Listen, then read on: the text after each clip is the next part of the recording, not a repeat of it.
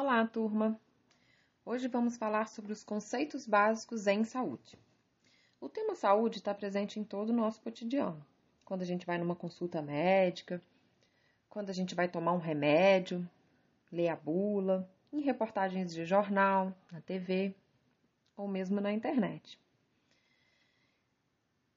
E para a gente compreender todas essas informações que a gente recebe, a gente precisa primeiro conhecer alguns termos que são utilizados na área. Bom, o primeiro deles é o próprio nome saúde. Vocês já pararam para pensar o que significa a palavra saúde? Durante muito tempo, e ainda hoje, algumas pessoas definem saúde como a simples ausência de doenças.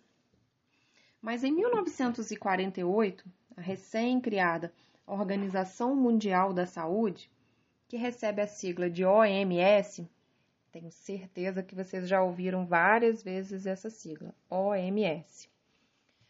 Ela ampliou essa definição de saúde, que era a simples ausência de doença, considerando não só o nosso corpo físico, mas ela também levou em consideração outras condições, como as condições psicológicas e emocionais, além de alguns aspectos sociais, e definiu então como saúde, definiu saúde então como sendo, né, o perfeito bem-estar físico, mental e social.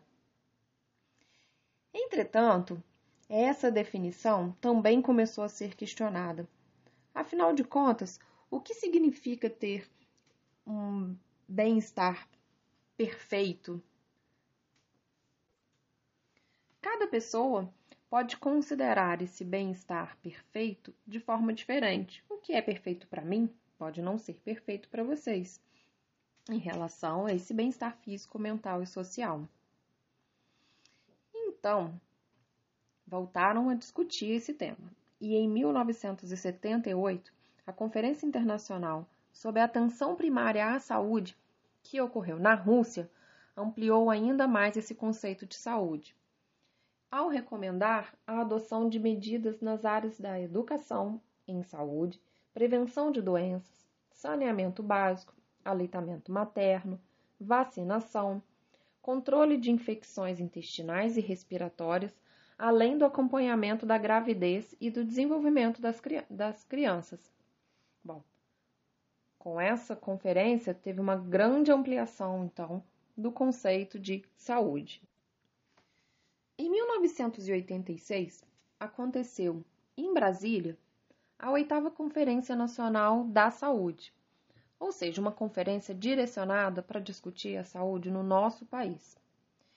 E nessa conferência foram incluídos no conceito de saúde outros fatores além daqueles já trabalhados, como alimentação, moradia, saneamento básico, meio ambiente, trabalho, renda, educação, transporte, lazer e o acesso a bens e serviços essenciais e de direito.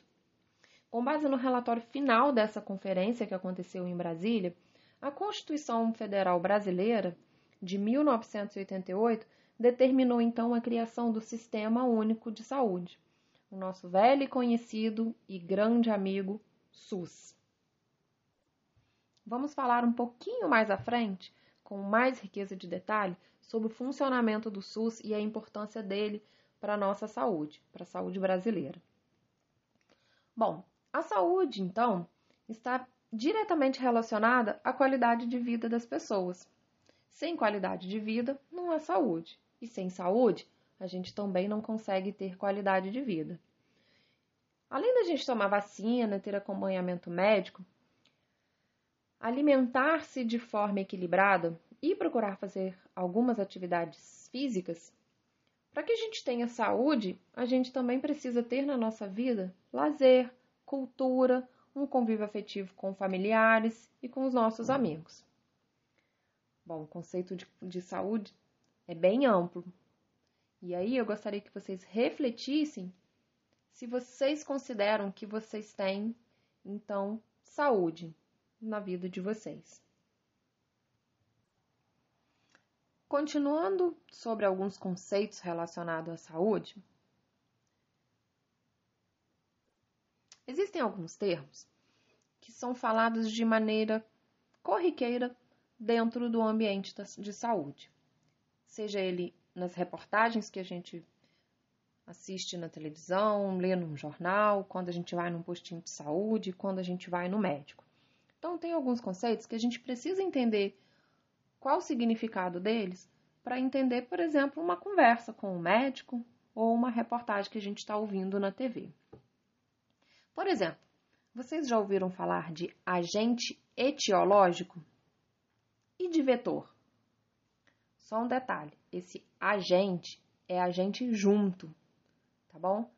Quando a gente vai falar de nós, pessoas, é a separado gente, as pessoas. Mas esse é junto, é a gente. Você sabe, por exemplo, qual a diferença do agente etiológico e do vetor? Ou vocês nunca nem ouviram falar desses nomes?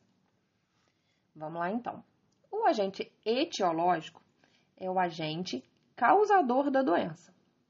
É aquele que faz você desenvolver os sintomas de uma determinada doença.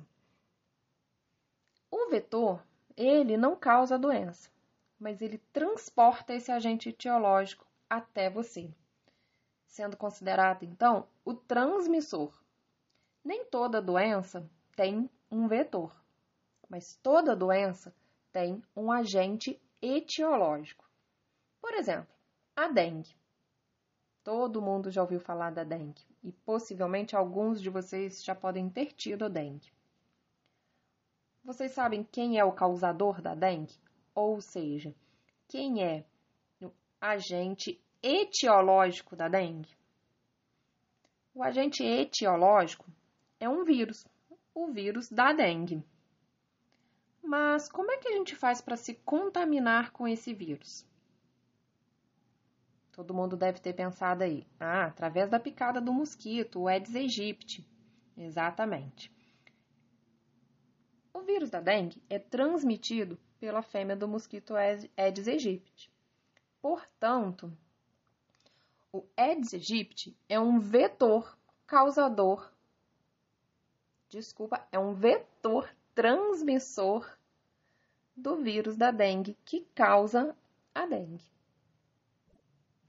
A gente sabe, por exemplo, que o mosquito Aedes aegypti ele pode ser o vetor de outras doenças, não só a dengue.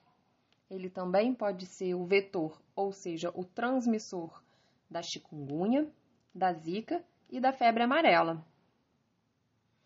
Bom, eu falei com vocês aqui então quatro doenças.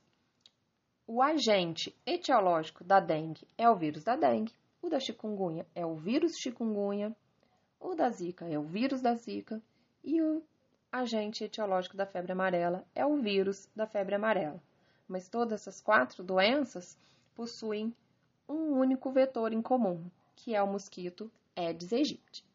A gente vai parar esse áudio por aqui e daqui a pouquinho vocês vão ter receber um outro falando sobre os vírus. Tchau!